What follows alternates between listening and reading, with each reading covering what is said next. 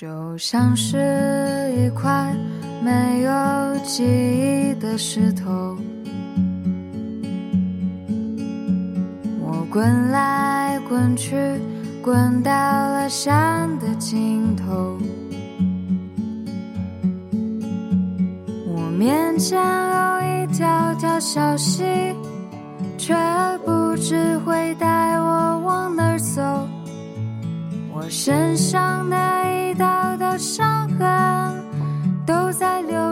中化为了乌有。我说生命啊，请不要停留。Hello，大家好，欢迎再次收听学曼电台每周的主题故事节目。我依然是石榴，在北京跟你分享故事和心情。此时正在收听节目的你在哪儿？天气怎么样呢？今天的节目中将要跟大家分享到的故事主题是：这样的你真让人心疼。如果在听节目的过程中，你有任何想说的，或者是在今后的节目中想要听到的，都可以通过微信关注我们的公众平台十七 seventeen，数字的十七和英文的十七，把你想说的话直接留言发送给我们。也可以通过微博关注意林影业，意林是翻译的意，森林的林。关于今天的节目中将要跟大家分享到的这几个故事呢，我们的微信小编小五是这么说的，他说从放寒假开始就天天晚上追正在热播的《大唐荣耀》，有些人被男二女二的感情线虐得死去活来。有些人被男女主东珠恋感动得热泪盈眶，而他自己呢，则是对女主的贴身侍女素瓷心疼不已。原因是因为素瓷总是背锅受欺负。虽然由雪漫蛇小花米米饰演的素瓷没有男女主的光环，但却依然吸引了他的注意。生活中如素瓷这般让人心疼的人大有人在。所以呢，就发起了以主题“这样的你真让人心疼”的故事征集。小五从收到的超过五十封投稿中，选择了今天的三个故事，想要跟大家分享。最后呢，他也想送给大家一句话：要爱值得爱的人，做自己觉得正确的事情。那我们就一起来看看今天的这三个故事。记录人熊小拉。最近一直在循环一首毒鸡汤似的歌，歌名叫做《就是这样》。世界太大，根本没人要看你；生活有多美丽，也跟你没关系。你的梦想依旧遥不可及，你的努力只能感动自己。二十二点五十六分，他说：“对不起，我们分手吧，我找到自己的真爱了。”我说：“好。”我努力的让自己表现得很淡定，但还是下意识的发抖。他转身离开的那一瞬间，我蹲下来抱着自己，我忍不住一遍遍的在想，跟他在一起的这一年半。这一年半里，我每天都觉得自己像捡到了稀世珍宝一样，因为我爱他，因为他真的很好。可他没那么爱我，我知道。因为我知道他没那么爱我。所以我从来不敢对他有过多的要求，只要他在我身边就好。他喜欢打球，我就在场边安静的等他。他不喜欢我嫉妒，所以不论有多少小姑娘在场边围观，给他递矿泉水，我都假装看不见。他不喜欢吃鱼，所以每次吃饭我从不点鱼。其实我一直没有告诉过他，我最喜欢吃的就是鱼。假如有一天我们没有时间见面，我一定会二十四小时都给他发消息，有时候半天他才回我几个字，嗯，啊，知道了。这样的我们怎么在一起了呢？这样的情况我怎么也没说过分手呢？我追了他三年，他被我感动了。三年里，我每天都会找他聊天，像个哥们儿一样陪在他身边。他知道我喜欢他。让他最终决定跟我在一起的原因，是因为那次我在他身边吧。他奶奶去世的那一天，我在他身边，他哭得像个无力的小孩，我给他擦眼泪的时候，他抱住了我。他说：“如果这个世界上没有离别就好了。”我说：“我不离开你。”后来我们在一起了。我以为在一起时间长了他会爱上我，但真的只是我以为吧。明明知道他没那么爱我，明明知道感动和爱不一样，为什么我非他不爱呢？放过自己不好吗？我已经很努力了，可他还是不爱我。我无数次从别人口中听到过这句话，没想到今天也显现在了自己身上。那我是不是能像安慰别人那样，也安慰一下自己呢？放弃吧，亲爱的，这样的你，真让人心疼。记录人木木，小学的时候，班上有一个脑子有些笨的男生，班里的人都喜欢欺负他。抽屉总是被翻得乱七八糟，带来的水杯总是丢掉。开始时，他会经常结结巴巴地央求身边的人帮他，可没有人愿意为了他得罪人。有一次，他奶奶来接他放学，我路过楼梯的时候，看到有男生在骂他，还伸手推了他奶奶。老人家颤颤巍巍地向后退了几步。回到家，我就哭了。我在心里暗暗发誓。如果有下一次，我一定要帮他。可他被欺负了整整三年。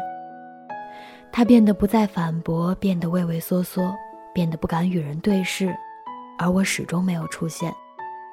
很久后的某一天，我在他家门前的草地上看到他，抱着一只狗坐在那里晒太阳，低着头旁若无人地给狗抓痒痒。阳光透过树叶洒在他脸上，我突然好后悔。那些年没能站在他身边，哪怕一次，我都没有能够伸出援手。我混迹在那堆冷漠的眼神中，不敢挺身而出。直到现在，我都无法忘记当时他被班里的一个小混混一脚踹了好远。最可怕的是，所有人都在笑。小学毕业照上，他站在人群的最边缘，没有任何表情，呆呆地看着镜头。后来我听说他精神变得不太正常，退学在家养病。我不敢走上去同他讲话，我怕他抬起头，我便又会想起那张吸着鼻涕狠狠抽泣的脸，和当时埋在人群最后握紧了拳头却什么都不敢做的自己。记录人熊猫，这两年偶尔在微博看到关于校园暴力的话题。那些我不忍直视的视频，让我有很长一段时间都认为打架斗殴才是校园暴力。后来我再一次看到关于校园暴力的话题，当时我没事做，于是翻了一下评论，才发现除了打架斗殴，冷暴力也属于校园暴力的一种。那一刻，我突然回忆起一些陈年往事。初一那年，班里有个女生叫阿言。我记得最初，她也和班里的同学玩得很好。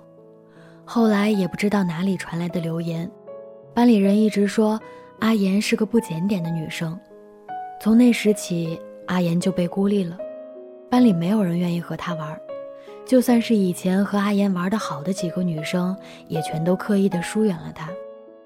一个人一旦变成了集体的公敌，那他在集体中就变成了一个笑话。那时，班里的同学争相收集关于阿言的负面新闻，每天都有人在更新对阿言的嘲笑。今天是阿言戴的红色帽子好丑，明天是阿言上课偷偷照镜子真臭美。在阿言身上发生的事儿，无关大小，全部成了笑话。事情闹得比较大的一次，是班里的几个男生趁下课拆了阿言的单车。单车被拆成了几个部分，扔在教学楼最后面的草地里。阿言放学找不到车，跑去找班主任求助。班主任和几个老师找了很久，才从教学楼的后面找到了阿言的车。那次班主任很生气，在班里说要严查这件事，但没有人承认，也没有人敢去告状。这件事情最后还是不了了之了。后来初一没结束，阿言就转学了。高中我恰巧和他同校，我在学校里见过他。他总是一个人吃饭，走路也总爱低着头，整个人看起来特别不自信。我不知道这是不是因为那些年他被孤立影响的，但那一刻我有点心疼他。高中三年，我在学校里见过阿言好多次，可我从来不敢跟他打招呼，阿言也跟不认识我一样。当我在微博看到“校园冷暴力”几个字时，我突然想起阿言，想起初一被嘲笑的阿言，想起高中低着头走路的阿言。我想，高中时我之所以不敢跟他打招呼，大概是对那些年自己身在集体，莫名其妙的成了孤立他的人，怀有一点愧疚吧。而阿言假装不认识我，大概是不想再想起那段不愉快的往事。似乎每个班级里都会有一个被孤立的人，班里多数的同学并没有不喜欢他，但因为身在集体中，很容易就变成了孤立他的人。以前我总觉得我没有跟别人一起欺负阿言，现在想想，其实无言就已经是最大的伤害了。当我寂寞的时候。其他人并不知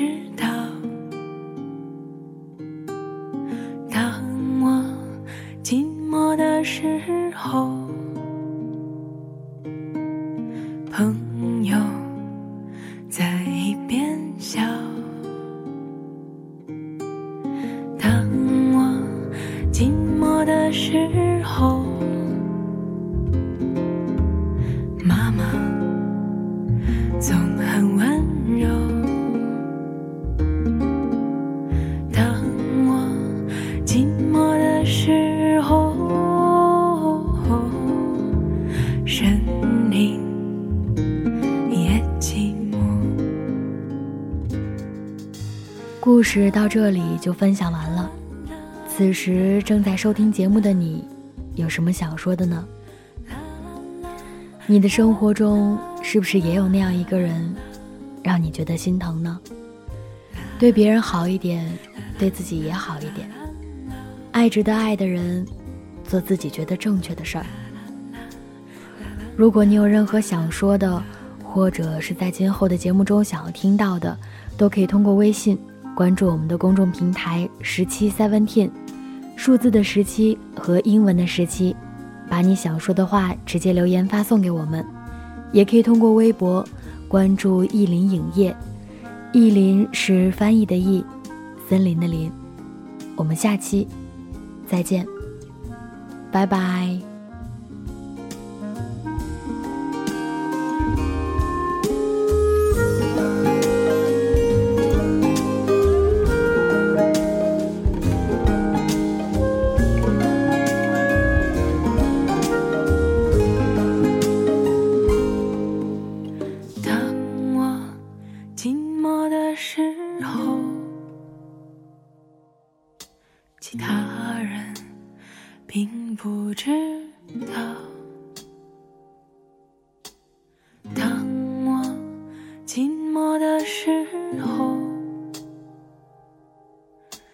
朋友在一边笑